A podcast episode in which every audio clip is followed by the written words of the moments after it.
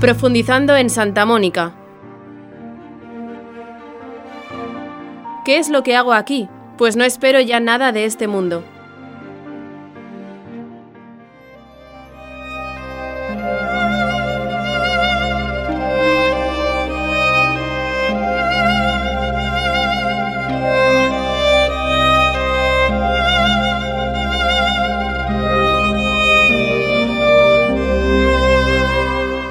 San Agustín cuenta en sus confesiones cómo en una tarde tienen una conversación preciosa, él y su madre, Santa Mónica, y los dos empiezan a hablar del cielo, de esa eternidad sin fin, de ese gozar de la felicidad de Dios.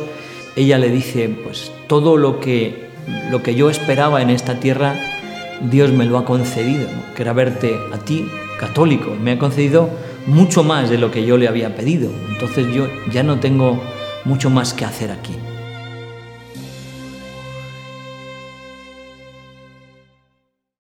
Santa Mónica nació alrededor del año 330-335, no se conoce con exactitud, y fue educada en una familia sencilla, mm, católica. Sobre su adolescencia conocemos un detalle un pequeño detalle, pero que nos consuela también el saber que tuvo que luchar, y es que cuando su padre la mandaba a la bodega de la casa paterna pues a buscar vino para la comida, pues ella comenzó a aficionarse, al comienzo daba unos tragos para probarlo, a ver a qué sabe, y un poco también pues con ese aire de misterio, de, de siempre lo prohibido parece que sabe mejor, y así pues poco a poco se fue aficionando y acabó pues tomando un vaso de vino por lo menos cada vez que bajaba a la bodega.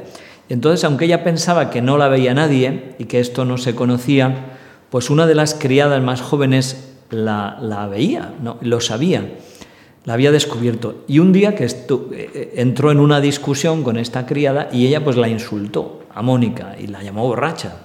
Entonces aquello la dolió profundamente pero bastó para darse cuenta de la fealdad de lo que estaba haciendo y desde ese momento pues dejó por completo de hacerlo. Cuando tenía unos 20 años fue entregada en matrimonio a Patricio, que será su esposo, que la doblaba prácticamente en edad.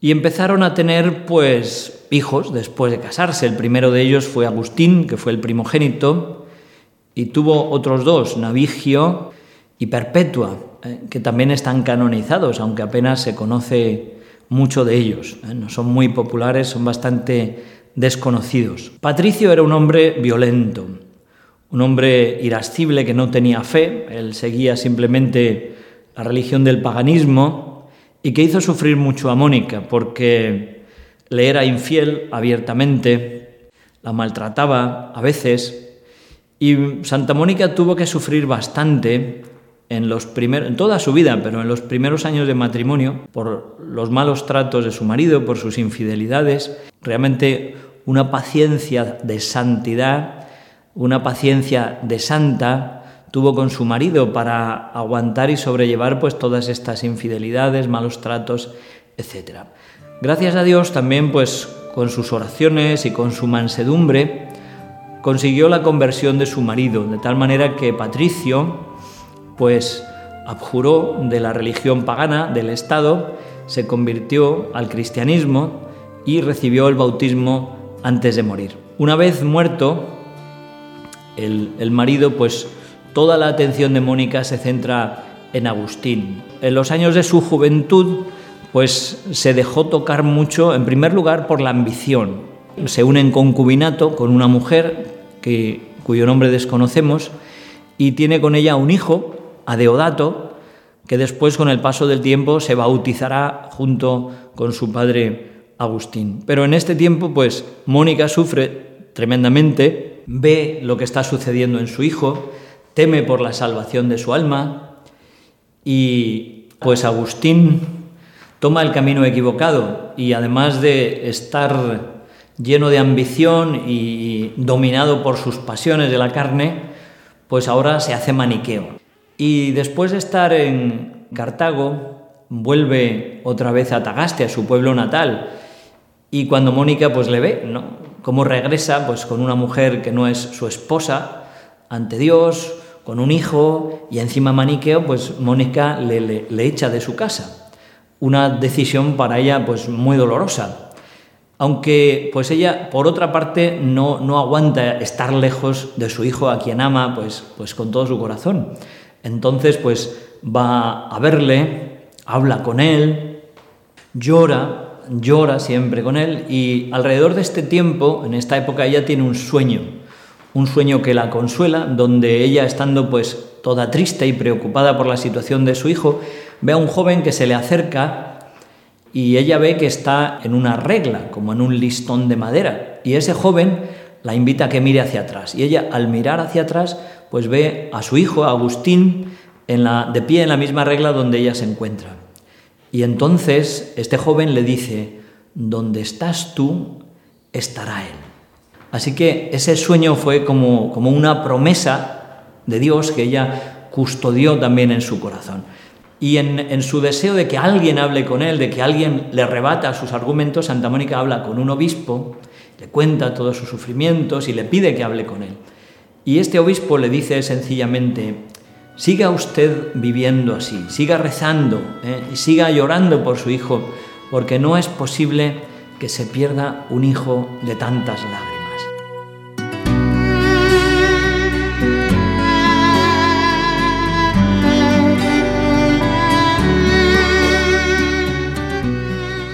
Aunque no tenemos tiempo para tocar pues toda la, vida apasionante eh, de San Agustín y, de cómo Santa Mónica le va persiguiendo en su, en su amor materno, llorando y, implorando a Dios, dice San Agustín, cómo eh, ella ofrecía a Dios en sacrificio la sangre de su corazón y las lágrimas de sus ojos él es consciente de que eh, todas las gracias que ha recibido en su vida, la conversión, pues se las debe a estas oraciones y a ese amor de su madre que ha sido pues tan fiel, que no ha perdido la esperanza, que le ha seguido y perseguido ¿no? con su amor hasta alcanzar de Dios la conversión de San Agustín.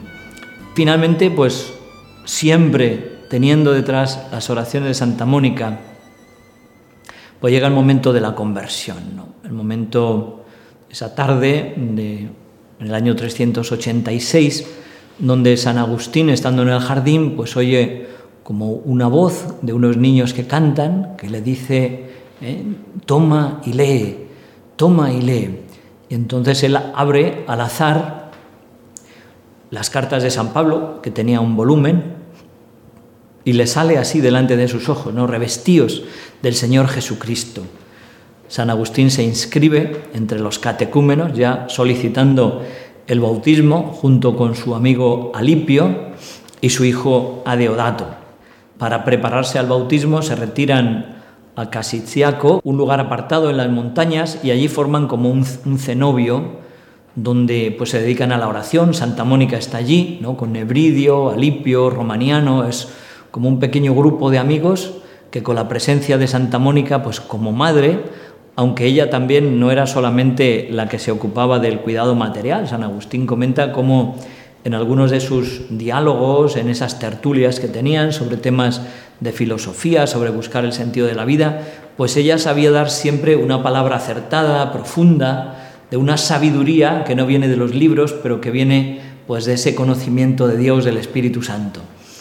Y después, pues el año, el 25 de abril del 387, pues tiene lugar el, gran día, el gran día, el bautismo de San Agustín en la Catedral de Milán. Él se pone a los pies de San Ambrosio, pues que le bautiza en nombre del Padre y del Hijo del Espíritu Santo. Y ese día, pues ya no es solo Mónica la que llora de alegría por la conversión de su hijo, sino que también Agustín dice que derramó tantas lágrimas de felicidad. ¿eh? al escuchar los cantos de la Iglesia de Dios.